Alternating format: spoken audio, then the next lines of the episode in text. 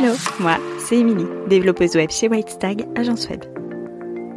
Après 5 années de e-commerce et 5 années dans le commerce, je suis devenue développeuse web avec pour mission de faciliter l'accès au web tout en créant un outil puissant au service de ton business. Si tu cherches des conseils et des astuces orientées web et entrepreneuriat, tu es au bon endroit. Prêt pour l'épisode du jour? C'est parti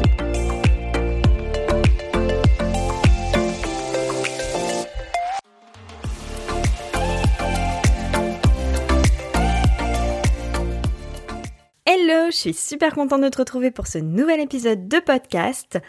Comme tu l'as certainement vu dans le titre, aujourd'hui on va parler de sites web responsables, ou plutôt éco-responsables, parce que ça ne t'aura pas échappé, mais le développement durable aujourd'hui c'est quelque chose avec lequel on doit forcément composer et ça n'est plus une option. Du coup, dans cet épisode, je te donne quelques astuces pour maximiser le côté éco-responsable de ton site. Petit spoiler tout de même avant de commencer, je vais te donner trois conseils, trois gros conseils. Si tu les appliques à la lettre, eh bien, évidemment, tu auras un site quasiment parfait au niveau écologique. Mais ça n'est pas parce que tu n'appliques pas tous ces conseils que forcément, du coup, ça ne sert à rien. Si tu en appliques au moins un seul, eh bien déjà, c'est toujours un pas de gagner là-dessus.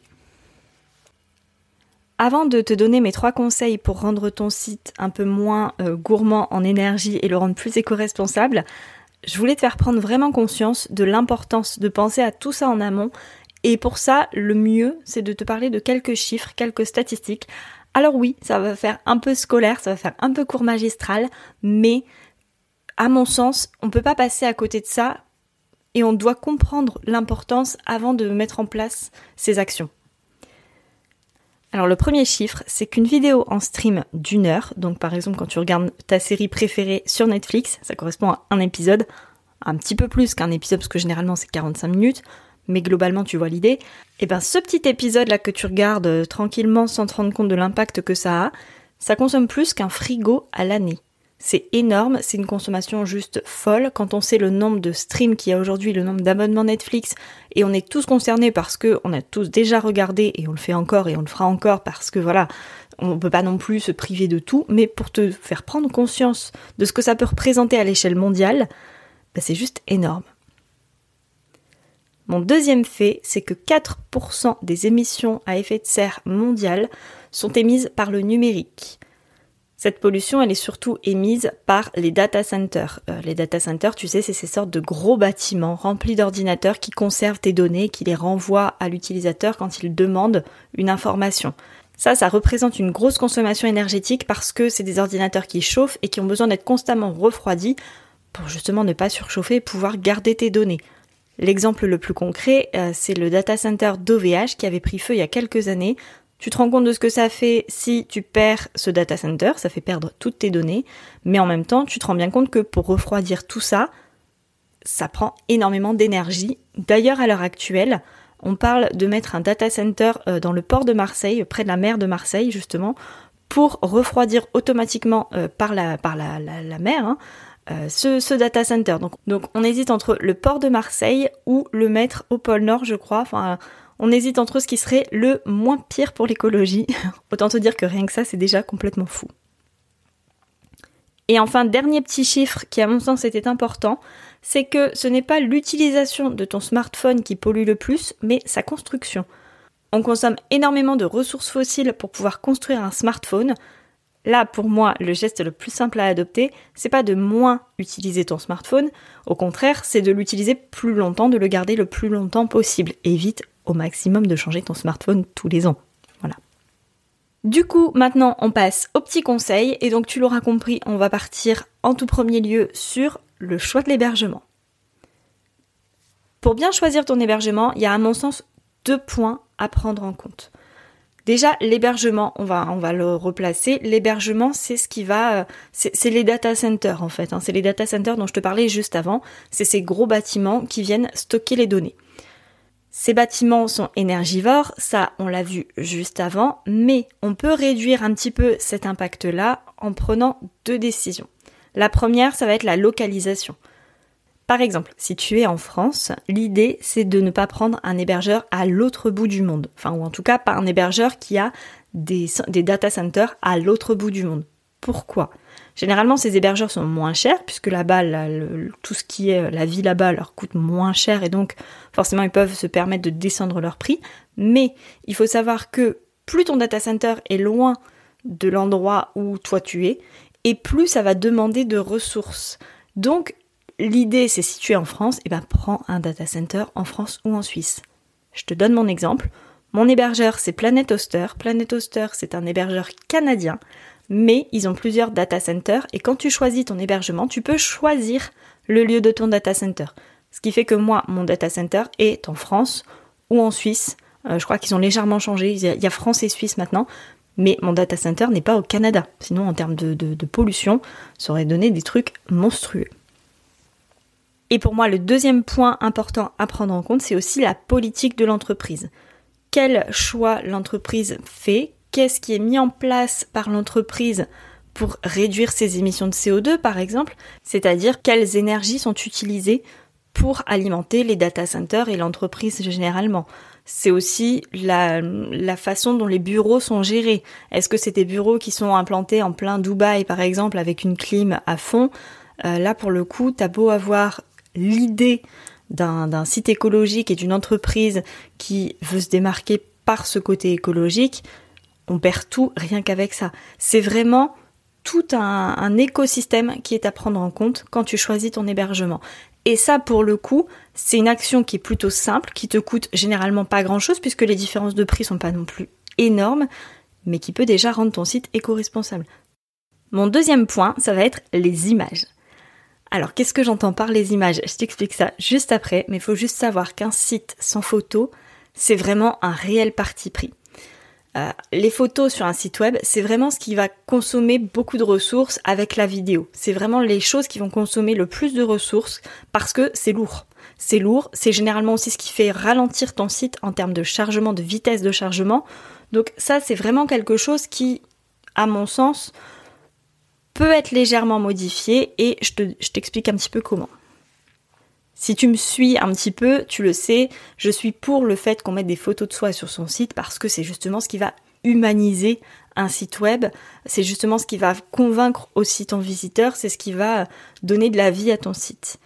Néanmoins, si tu veux un site écologique vraiment, si vraiment c'est la base de ce que tu veux, c'est-à-dire que ton engagement toi premier, c'est vraiment l'écologie à 100% et tu veux que ça se reflète jusque dans ton site web, ou alors si tu es plutôt de nature introvertie, et que l'idée d'avoir une photo de toi, c'est quelque chose qui te, bloque, qui te rebute, qui t'empêche d'avancer, eh bien dans ces cas-là, moi je te conseille de remplacer cette photo de toi par un avatar. Un avatar, généralement, il est euh, réalisé avec des lignes de code. Je t'explique ça juste après. Et du coup, ça va, euh, ça va diminuer l'impact du poids d'une photo et ça va peut-être t'aider toi aussi, du coup, à, te lancer et à oser te montrer sous un jour différent. Donc ça c'était pour la photo de toi. Si on parle des photos un peu d'illustration, les photos qui vont donner euh, l'idée générale de ton site, l'ambiance de ton site, eh bien dans ces cas-là, l'autre partie prise c'est de supprimer euh, les photos ou de minimiser ces photos et de les remplacer par des petits pictogrammes au format SVG. Le format SVG, donc je t'en ai parlé juste avant pour les avatars et je t'en reparle là, le format SVG c'est tout simplement des lignes de code, c'est-à-dire que ces lignes, elles sont interprétées par l'ordinateur parce qu'il arrive à les lire, mais elles ne sont pas chargées comme une image, elles sont chargées comme des lignes de code. Du coup, en termes de rapidité et de poids, on y regagne forcément. Si tu vois pas à quoi ça ressemble le format SVG, quand tu vas sur Canva par exemple et que tu peux choisir de changer la couleur de, des, icônes ou des, des, petits éléments que tu viens mettre, eh bien c'est un format SVG. Le format SVG permet ça, c'est-à-dire que c'est une petite ligne de code de couleur qui vient être changée alors que le reste de la structure ne change pas. Chose que tu ne peux pas faire sur une photo. Donc pour ce point-là, le petit rappel, c'est diminuer au maximum le nombre de photos. Éventuellement, si ton parti pris c'est d'avoir un site complètement écologique, eh bien remplace ta photo par un avatar. Comme ça, on perd ce côté lourd de l'image. Et puis surtout, surtout, surtout, pas de vidéo. tu peux quand même charger tes vidéos sur YouTube et après venir les importer. C'est ce que moi je fais. Ça évite d'avoir un poids directement sur le site. Mais si vraiment tu vas aller au bout de ta démarche, pas de vidéo. Le dernier point sur lequel tu peux agir, ce sont les couleurs. Euh, pourquoi les couleurs? Parce que si tu regardes ton écran d'ordinateur ou de smartphone quand ils sont éteints, il y a peu de chances qu'ils soient quand même lumineux, brillants et blancs. Généralement, et même tout le temps, c'est noir, c'est sombre. Et donc la, façon native de l'écran, c'est d'être foncé. Si tu veux amener du blanc, de la couleur, de la lumière, il va falloir forcément euh, consommer des ressources pour allumer toutes ces lumières. Et ben c'est un peu le cas avec les couleurs. Donc par la force des choses, si tu dois choisir des couleurs pour ton site écologique, éco-responsable, choisis les couleurs foncées.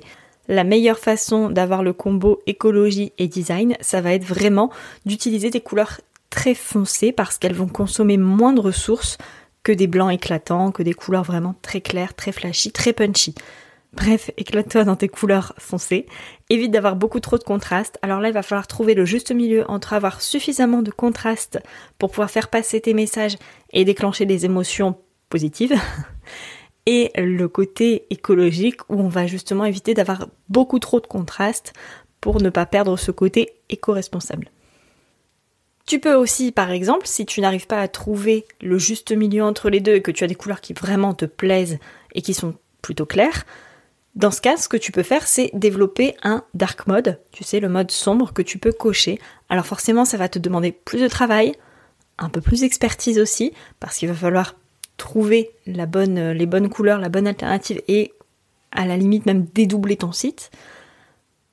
Mais ça peut aussi être une alternative qui t'évite d'avoir à revoir toute ta charte graphique, de pouvoir quand même conserver ta charte graphique et tes couleurs actuelles, tout en ayant quand même un côté éco-responsable pour ceux qui souhaiteraient activer le mode sombre.